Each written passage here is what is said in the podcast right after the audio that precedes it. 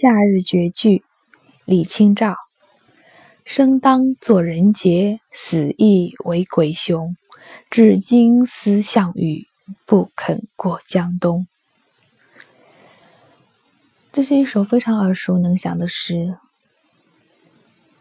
我意外的是，它竟然是李清照写的。一直以来，我都对这首诗印象非常的深刻，只是隐隐约约的觉得我好像想不起来它是谁写的。今天留了个心，特地去搜索了一下，啊，竟然是李清照。在我心中温婉动人的她，那个婉约派的代表人物，竟然也会有这样一首。慷慨激昂的诗句，所以说女子并不必然必须是什么样子。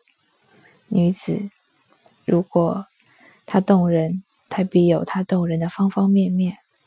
如果你从头到脚，你身上的每一个细胞都只剩下温柔，你给的这个世界的东西未免也太单调了。如果你愿意，你也可以让自己变得更加丰富和立体。所谓“静如处子，动若脱兔”也可以；所谓“静若呆子，动若疯子”也可以。